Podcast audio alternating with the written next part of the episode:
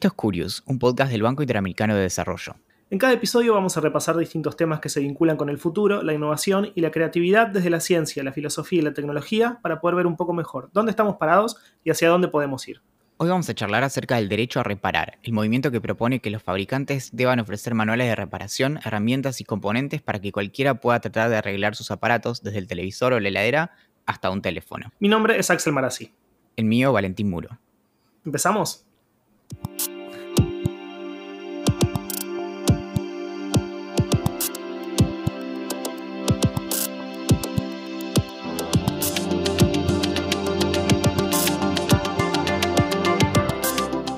Hace un tiempo me compré un teléfono. Lo usé más o menos un año o un poco más y la batería me empezó a fallar o tener una vida útil muchísimo menor. Averigué cuánto me salía a arreglarlo y los precios se acercaban muchísimo a lo que costaba uno nuevo.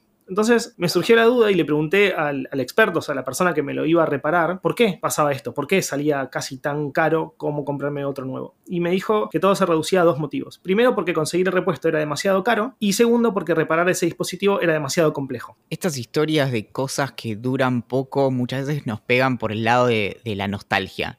Por ejemplo, la, heladera en la casa de mis padres, yo creo que tiene o tuvo en su momento entre 25 y 30 años. Esas cosas como que, mi primer recuerdo ya incluía esa ladera y mi mamá la cambió recién el año pasado después de 800 reparaciones porque quien se la reparaba le dijo, mira, como soltar, ya no, se puede seguir estirando esto. Pero bueno, digamos que 25 o 30 años un aparato está bastante bien. Y si bien no todo tiempo pasado fue mejor, es cierto que tenemos esa idea de que, por ejemplo, por ejemplo los electrodomésticos con los que crecimos, es que parecían estar como fabricados para durar más. Y hoy sabemos que incluso hasta quizás hasta hace unos años es cierto que, digamos, lo barato sale caro, entonces si comprabas algo muy barato era probable que se rompiera al punto donde te dicen, y la verdad que esto no vale la pena repararlo.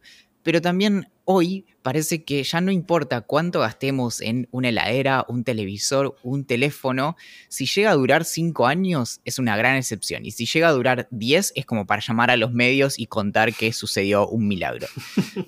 A esto muchas veces se, lo, se, habla eh, al respecto llamándolo obsolescencia programada, que un poco apareció como en la, en la, discusión pública en los últimos 10 o 15 años con eh, la aparición, para empezar, de teléfonos que cambiamos cada quizás un año y medio, cuando antes quizás un teléfono celular eh, no, no había tanta diferencia a lo largo de los años de lo que ofrecían, entonces quizás duraban más. Pero además de muchos dolores de cabeza, todo esto logró que en las últimas décadas también se empiece a hablar acerca del derecho a reparar. Justamente para discutir acerca de las iniciativas que buscan hacer que las cosas duren más y sean reparables desde su diseño y fabricación, hablamos con Pepe Flores, vicepresidente de Wikimedia México y director de comunicación de la Red en Defensa de los Derechos Digitales de México, y con Marina Pla, diseñadora gráfica que cofundó el Club de Reparadores, un movimiento que promueve la reparación como estrategia para el consumo responsable. Lo primero que le preguntamos a Pepe fue acerca de ¿A qué se le llama derecho a reparar? El derecho a reparar básicamente implica que todas las personas que adquirimos alguna tecnología o algún dispositivo tenemos el derecho de eh, tratar de prolongar su vida útil lo más que podamos, eh, de darle mantenimiento e incluso de modificarlo y adaptarlo a las maneras en que nosotros queramos. El argumento en contra de este derecho pasa porque las partes fabricantes tienen en mente un determinado uso o una determinada función de los aparatos que tenemos y muchas veces el derecho a reparar pues va en contra de eh, estas ideas que están moldeadas principalmente por el mercado. Por ejemplo, Apple puede lanzar un teléfono al cual le pone determinadas limitantes que a lo mejor yo necesito modificar o yo necesito adaptar para mi propio uso. Entonces, bajo esta noción, digamos, de control de la marca o de control del propio dispositivo, es que se ponen algunos candados digitales o se ponen a veces incluso candados físicos que impiden justamente el ejercicio del derecho a reparar. Como explicó Pepe, el derecho a reparar es en realidad algo que ni siquiera habría que discutir. O sea, nosotros compramos algo y es completamente nuestro. Entonces, nosotros deberíamos ser quienes podamos decidir sobre la vida útil o si tenemos la intención de extender la vida útil de ese aparato a través de reparaciones. Una de, los, de, las organizaciones que empujan mucho o viene empujando hace mucho tiempo este derecho a reparar tiene que ver con un sitio web que se llama iFixit, que seguramente alguna vez lo, buscaste para ver si se podía desarmar algo. Y ellos hace poco más de 10 años hicieron el manifiesto del reparador, en donde creo que uno de los primeros es, si no lo podés abrir, no es tuyo. Me encanta, me, encanta ese ítem, sinceramente. Conozco iFixit, no sabía ese, ese ítem y me parece fantástico. Esta cultura de comprar y tirar, digo por suerte, es relativamente nueva. Si la ponemos en contexto, responde solamente a las últimas tres o cuatro décadas. Pero como sus consecuencias son tan terribles, tan negativas, alrededor del mundo se van logrando avances importantes. Por ejemplo, a fines de 2020 el Parlamento Europeo aprobó una ley que empezó a funcionar en 2021, cuyo objetivo es aumentar la vida útil de los dispositivos electrónicos y disminuir su impacto ambiental. Resumiendo un poco, lo que hace esta ley es obligar a los fabricantes a ofrecer productos electrónicos que se pueden reparar sin la necesidad de herramientas especiales. Esto lo vamos a ver a continuación, que generalmente estas herramientas eh, se la venden solamente las empresas que las fabrican, que son las mismas empresas que fabrican los productos a quienes ellos quieran. Y también la ley obliga a ofrecer manuales de reparación en los que se explique paso a paso cómo se pueden realizar estas reparaciones. Le preguntamos a Marina qué hace a la reparabilidad de un artefacto. Para que se pueda reparar un aparato, de mínima hacen falta una serie de condiciones básicas. Eh, para empezar, poder abrirlo y encontrar o acceder a, la parte donde, donde hay una falla. Que las herramientas para abrirlo sean conseguibles, que existan. que el aparato traiga algún tipo de manual que pueda guiar al usuario o al reparador para repararlo. Eh, y que se consigan repuestos de sus partes. Eh, y si pensamos en esto y vemos gran parte de los aparatos que hoy hay en nuestras casas, la verdad es que pocas veces se dan estas condiciones, ¿no? Hay muchos aparatos que tenemos hoy que vienen pegados, sellados, que son bastante inabribles. Hay tornillos con cabezas que jamás vimos, para las cuales nos cuesta conseguir un destornillador. Hay chips microscópicos sellados, muy difíciles de reemplazar, manuales inexistentes, repuestos muy difíciles de conseguir o a precios que no compiten con el valor del artefacto nuevo. Y como cuestión más de fondo a la hora de pensar en la reparabilidad de un aparato está el diseño del producto en sí, o sea, cuáles fueron los objetivos y las prioridades a la hora de diseñar ese aparato. Se buscó solamente el beneficio y la comodidad para el usuario o también se tienen en cuenta otras condiciones más vinculadas al ciclo de vida completo de ese aparato y su impacto. Y algo interesante que traen también los debates que se están dando en torno al derecho a reparar, tienen que ver con distinguir no solo si un aparato es reparable o no, sino también reparable por quién y bajo qué condiciones. No es lo mismo un aparato que pueda ser reparable solo por un service eh, profesional autorizado o que pueda ser reparable por cualquiera. Y esto lleva a discusiones más complejas también en relación a la propiedad intelectual y a los derechos de quienes puedan o no realizar esas reparaciones.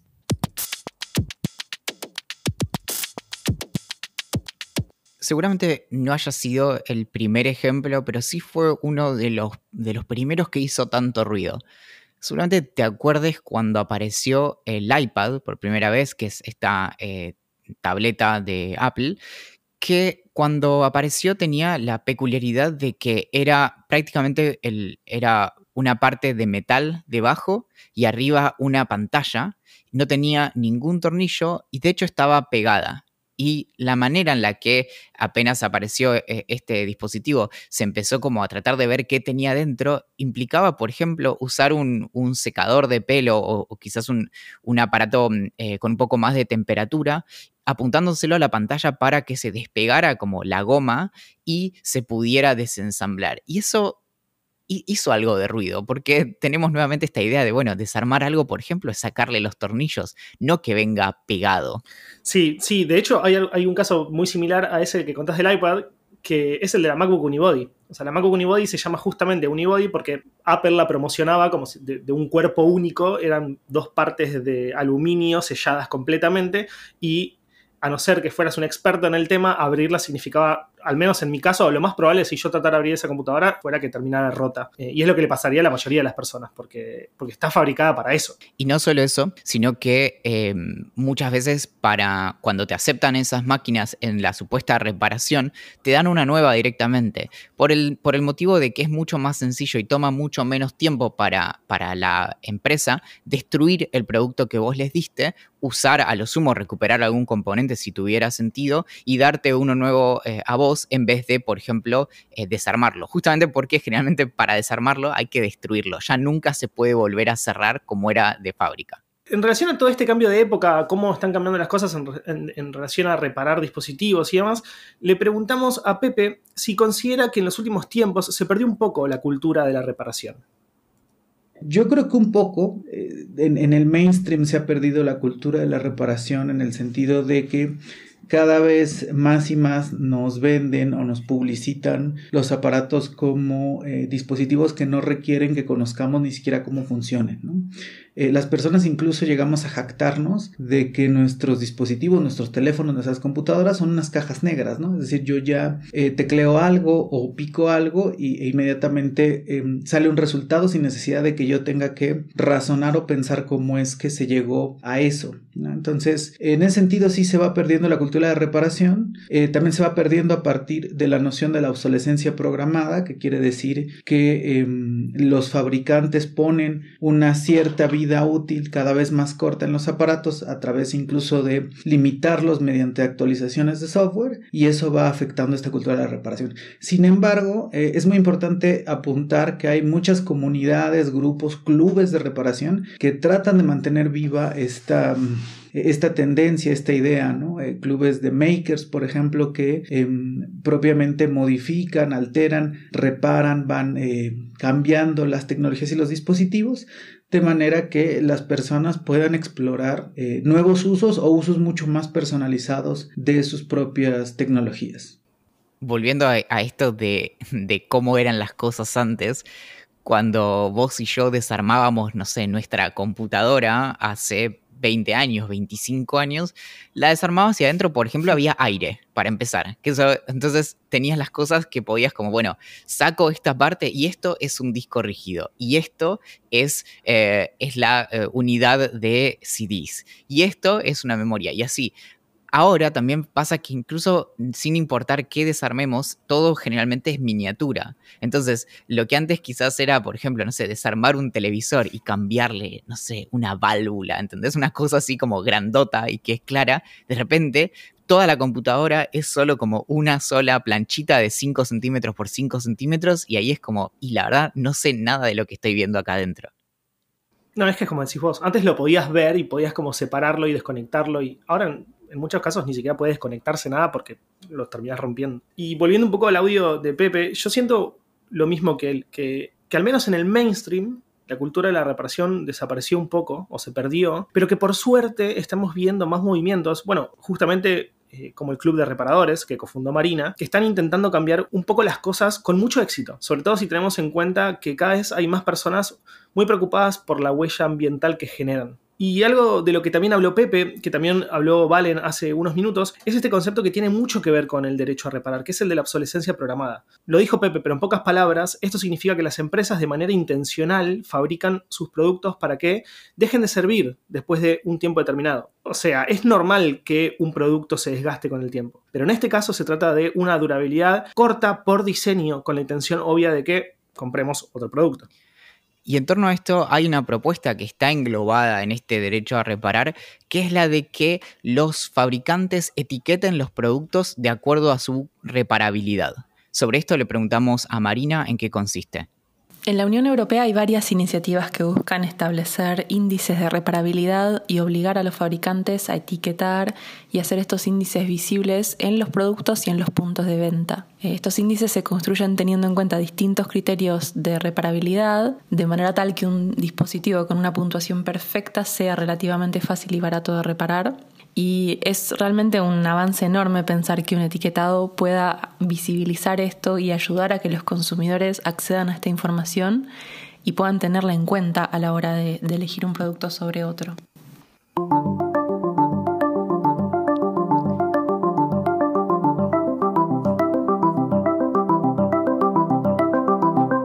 Este sitio que mencionaba antes, iFixit, desde su origen, al desarmar estos productos y mostrar eh, cómo se pueden reparar o no, le daban un puntaje decidido como por el staff del sitio de qué tan reparable era. Y vuelvo a este ejemplo porque creo que es, es muy ilustrativo. El iPad tenía 1 sobre 10 o 0 sobre 10 si eso era posible, porque básicamente no era, no era fácil de, de reparar. Y acá lo interesante de lo que trae Marina es esto de, bueno, ya no es cuestión únicamente de básicamente una organización que se dedica a desarmar cosas, sino que la propia empresa que fabrica los productos tiene que, al momento de, diseñarlos, de algún modo determinar qué tan reparable va a ser y no es una cuestión que queda como en las manos de terceros. Y mm, Volviendo un poco a un tema que vimos al principio que tiene que ver con los argumentos en contra de la reparabilidad, quizás el más famoso de todos o el que más utilizan las empresas que desarrollan este tipo de, dispositivos es que al hacerlos más fáciles de desarmar se vuelven más grandes, más pesados y en última instancia más feos, y esto generalmente se usa para explicar que si nuestros aparatos fueran más reparables, se cortaría la posibilidad de innovar, afectaría a la innovación. Le preguntamos a Marina si para ella esto es cierto o no. La idea de que ofrecer productos más reparables sea un obstáculo para la innovación me parece un poco un falso dilema. Creo que la innovación justamente funciona en base a obstáculos y en base a resolver problemas. La pregunta quizás es qué problemas le estamos pidiendo a la innovación que resuelva. Le estamos pidiendo que mi heladera haga mis compras por mí y que mi celular me prepare el desayuno o le estamos pidiendo que resuelva nuestras necesidades básicas con la mayor eficiencia posible y de una manera que pueda ser accesible para todas las personas. Creo que a la hora de formular esa pregunta es, es importante tener en cuenta ese contexto un poco más amplio. La innovación viene de muchas décadas de ser muy human-centered, muy centrada en lo humano, ¿no? en nuestro confort, nuestra practicidad, nuestra comodidad y un poco a la luz del lío climático y ecológico en el que nos damos cuenta que estamos metidos, creo que estamos tomando conciencia de que necesitamos que la innovación sea un poco más planetacéntrica, más centrada en el planeta y en la vida en general y no solo en la vida humana me hizo pensar en esto de, cuánto se innova y lo hemos hablado muchas veces, pero este asunto de mi teléfono es más o menos igual al teléfono anterior que tuve y en realidad si no fuera, por ejemplo, porque el fabricante dejó de hacer actualizaciones, en realidad yo podría haber seguido usándolo quizás tenía algún problema de la batería, pero eso también se podía reemplazar fácilmente. Entonces en eso muchas veces bajo este velo de la innovación, en realidad, no sé, son cosas que, es difícil eh, argumentar que necesitamos realmente, porque mal que mal, las cámaras de los teléfonos celulares son más o menos las mismas hace tres o cuatro o cinco años. Y en eso, en realidad, es como, bueno, si ese incluso es el justificativo, no sé, una pulgada más en el tamaño de la pantalla creo que no te cambia mucho pienso exactamente lo mismo que vos y yo me quedo mucho con una frase que dijo Marina, que es que la innovación funciona en base a obstáculos. Y en este caso el obstáculo es justamente cuidar el medio ambiente, generar menos desechos, hacer que las personas gastemos menos dinero, aunque incluso vaya en contra de los estándares de las empresas, o sea, de la finalidad de la empresa que es ganar dinero. Y finalmente que los productos duren más. O sea, tiene mucho que ver con lo que acabas de decir. O sea, lo que yo estoy diciendo es que la innovación, por la innovación misma, sin preocuparse por absolutamente nada de lo que genera, o sea, de la, de la parte negativa que genera, es una práctica muy egoísta y negligente. Claro, si el costo de que un celular sea 3 milímetros más fino es que sea imposible de reparar y se vuelva prácticamente basura en 3 o 4 años, parece ser un costo demasiado alto. Finalmente, para cerrar, uno de los puntos más importantes. ¿Cuál es el impacto ambiental del derecho a reparar? Bueno, el derecho a reparar tiene una, dimensión ambiental muy interesante que tiene que ver con la reducción tanto de la huella ecológica como el impacto ambiental que tiene el uso de nuestros dispositivos. Muchos de los materiales eh, y muchas de las piezas con las que se hacen los aparatos que utilizamos día a día tienen un potencial de contaminación muy elevado. Entonces, dentro de esta filosofía de reciclar y de reutilizar y reusar, pues pasa también el derecho que tenemos eh, y la obligación también que tenemos de tratar de prolongar lo más que podamos la vida útil de nuestros dispositivos. Es decir, mucha de la basura tecnológica que se genera, sobre todo en sociedades altamente consumistas o en sociedades que llamaríamos del norte global, hay una cultura del, del tome y úsese, ¿no? O tome y deséchese. Entonces, en vez de estar cambiando yo mi teléfono móvil cada seis meses, cada año, pues el hecho de que yo pueda simplemente cambiar la pieza o modificar em, alguna cosa, una batería, por ejemplo, a mí me permite no generar tantos desperdicios, no generar tantos desechos y de este modo reducir significativamente la huella ambiental que tenemos como personas y a la larga como eh, sociedad. Esto fue Curious, un podcast del Banco Interamericano de Desarrollo. En cada episodio repasamos distintos temas que se vinculan con el futuro, la innovación y la creatividad desde la ciencia, la filosofía y la tecnología para poder ver un poco mejor dónde estamos parados y hacia dónde podemos ir. Recuerda que podés suscribirte al newsletter de Curious en la descripción de este episodio y recibir apuntes sobre ciencia, tecnología, diseño e innovación cada dos semanas. Mi nombre es Valentín Muro. El mío, Axel Marazzi.